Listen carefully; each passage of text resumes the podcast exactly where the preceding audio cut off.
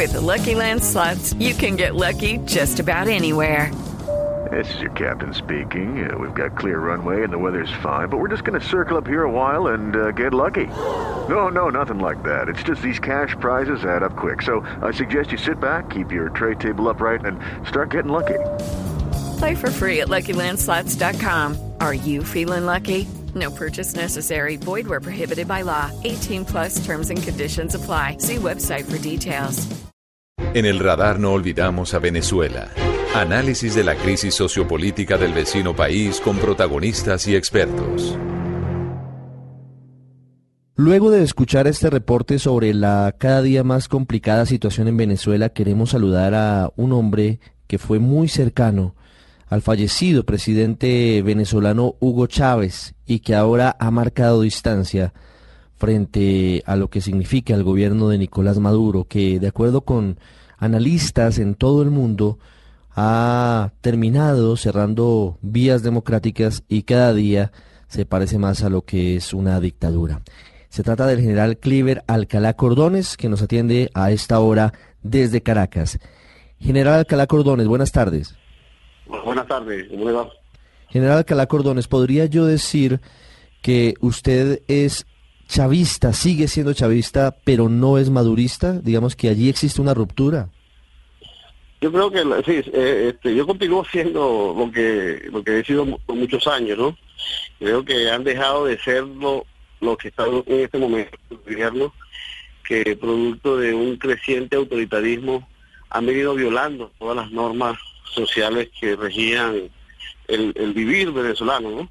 Sí, general, ¿en qué momento toma usted distancia de, del gobierno de Nicolás Maduro? ¿Desde qué instante o cuál es el hecho que lo hace a usted tomar un poco, separarse de lo que significaba eh, Nicolás Maduro ahora como presidente?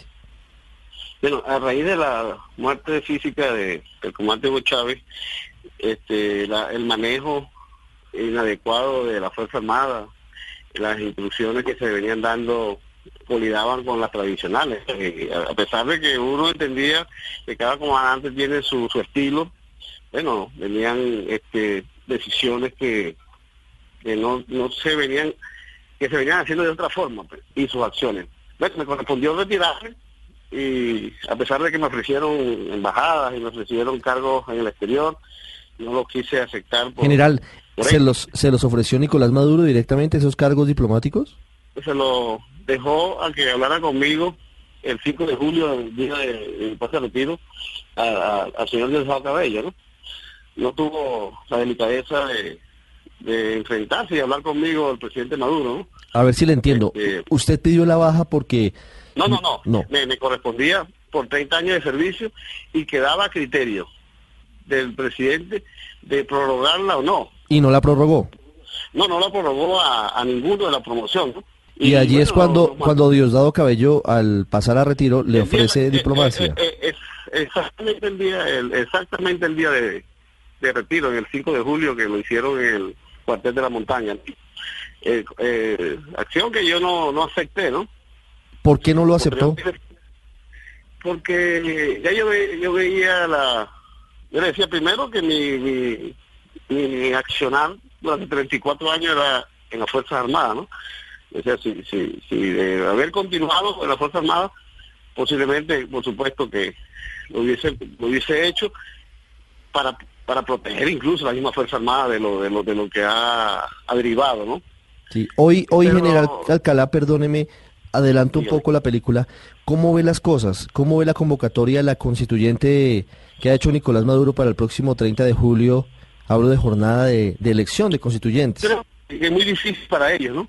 Llevarla a cabo, porque es una convocatoria sin apoyo popular, es una convocatoria, perdón, es una convocatoria que ellos le dijeron a, su base popular que era iba a ser una, una, una constituyente popular y hoy se, se retiran de los cargos los tradicionales eh, elementos eh, aso- asociados a Maduro para ser constituyentes, ¿no? O sea que y, y, y en algunas regiones del país han eliminado este, por no por no haber podido calificar a, a personas de la base chavista que, que son honestas y eso y que y que tienen arraigo, ¿no? Y eso ha generado en la base serias discusiones, ¿no? Se está, se está dando cuenta que, que otro engaño más del presidente Maduro y su, y su grupo contra la base popular chavista, ¿no? ¿Esta constituyente para usted es legítima? Es ilegítima totalmente.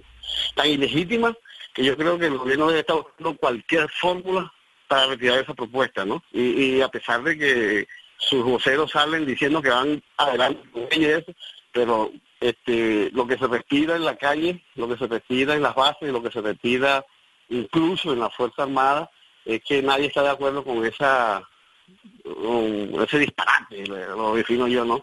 Para no ser peyorativo, ¿no? Eh, de que de lo que intenta imponer una nueva constitución que le permite continuar, primero blindar los negocios que venían haciendo eh, ilegales con el tema del petrolero, con el tema minero, este, los gran, el gran desfalco que se ha dado a uno de los países más ricos de la región, ¿no? Tienes un problema tremendo con el tema de, de, proporcionarle los alimentos a tu, a tu pueblo, tienes un problema tremendo de, evitar el acceso a las medicinas y evitar el, el acceso a seguridad este, normal al ciudadano y quieres llevar una constituyente que va a resolver todos esos problemas, pero que a, lo, a la larga es establecer un, un pacto social que les sirva a ellos para todo, ¿no? Que, que le permita hacer todos los abusos y que no se pueda disentir eh, y, y, variar. Pues ellos hablan de que la traición a la patria debe incrementar no a cinco años como aparece en el Código Penal, ¿no? Y, sino a 30, 40, 50 años. Hay un creciente autoritarismo que los está llevando a modelos dictatoriales que ya nosotros habíamos superado. Entonces nosotros no podemos darle a este grupo de personas que durante, especialmente en los últimos cinco años, han generado la, la peor administración de los recursos de los venezolanos.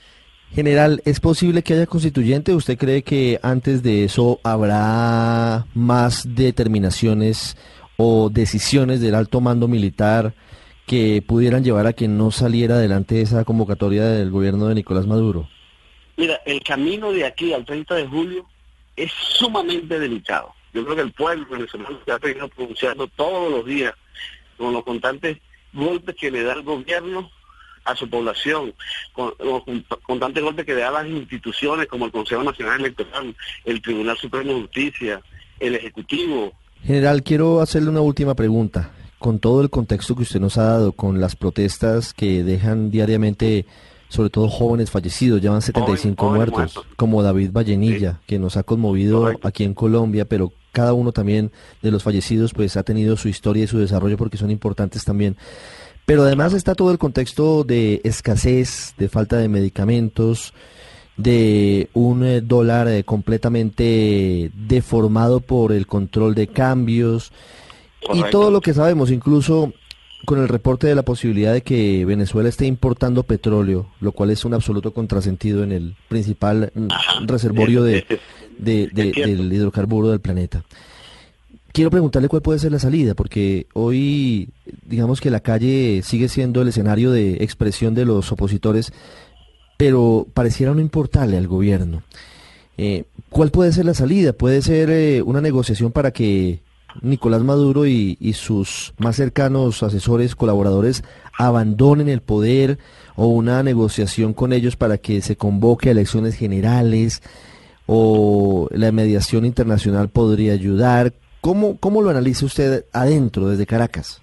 Cuando usted habla ahorita de lo, lo, económico, lo más esencial para el venezolano y la herramienta que ellos han tomado para el saqueo, ¿no?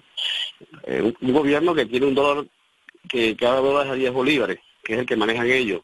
Tienen un BICON que es, es también legal, que ya por los 2.700. Mira la diferencia de un dólar a 10 y uno a 2.700. Entonces tiene un problema económico sumamente tremendo, ¿no? Ellos quieren, yo creo que se, ellos han motivado. Nosotros tenemos información de algunos, de unas reuniones que se, efectuaron hace unas 48 horas en Bogotá, tratando de conciliar para eh, ayudar al gobierno de Maduro, ¿no? En, en, en, una negociación que nosotros pensamos que puede ser en la búsqueda de, de una salida con impunidad, ¿no? El país no se, el país no va a aceptar una salida basado a la, impunidad, ¿no? Los venezolanos ya han dado, como tú decías, 74 vidas de jóvenes que tenían sueños, que tenían futuro, que querían un mejor país, eh, sería una traición a esos muchachos, al último, al que podemos referir como a la viva de Vallenilla, ¿no? Un muchacho de 22 años que, de forma brutal fue asesinado. Las Fuerzas Armadas han venido desmoralizándose por la actuación de un grupo de locos y, vándalos reducidos, vestidos de verde, ¿no? Que, han actuado por cansancio, o han actuado por abuso, o han, actuado bajo órdenes precisas, ¿no? Pero que no es sentir. Ellos están buscando una negociación. El mismo presidente habló de que mandó una comisión importante a hablar con el secretario Tillerson en Estados Unidos, que creo que se vinieron con las tablas en la cabeza, ¿no? La negociación la tienes que hacer aquí con los venezolanos. Tú tienes que, darle la cabida primero a los procesos electorales que, estás, que, les estás quitando al venezolano. Tú tienes que permitir y respetar el cumplimiento de la constitución vigente de 1999. Quiero, quiero ya para terminar hacerle una reflexión y una pregunta. Eh, mirando en, en retrospectiva lo que ha pasado en los últimos 20 años en Venezuela. Correcto.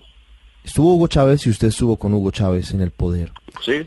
Hoy, desde, el, año, el, año, 82 eh, estuve conociéndolo. ¿Hoy se arrepiente de haber apoyado a Chávez para llegar al poder y de haberlo acompañado, viendo lo que está pasando? No. Y hay unas responsabilidades individuales. Lamentablemente Chávez en el 2012 este, fallece, ¿no? En 2013, perdón, en marzo. Y, y, le dejó la responsabilidad a un hombre que yo considero que él pensaba que lo iba a hacer bien, ¿no? Y que no lo hizo y, hay que ver el contexto del 2002. O sea que prácticamente desde, los primeros, los últimos meses del 2012, ya aquí tenía el presidente encargado era Nicolás Maduro, ¿no? Luego fue con una con, una acción de, de enmienda para prorrogar el gobierno, ¿no? Pero pero participó el pueblo en esa decisión, ¿no?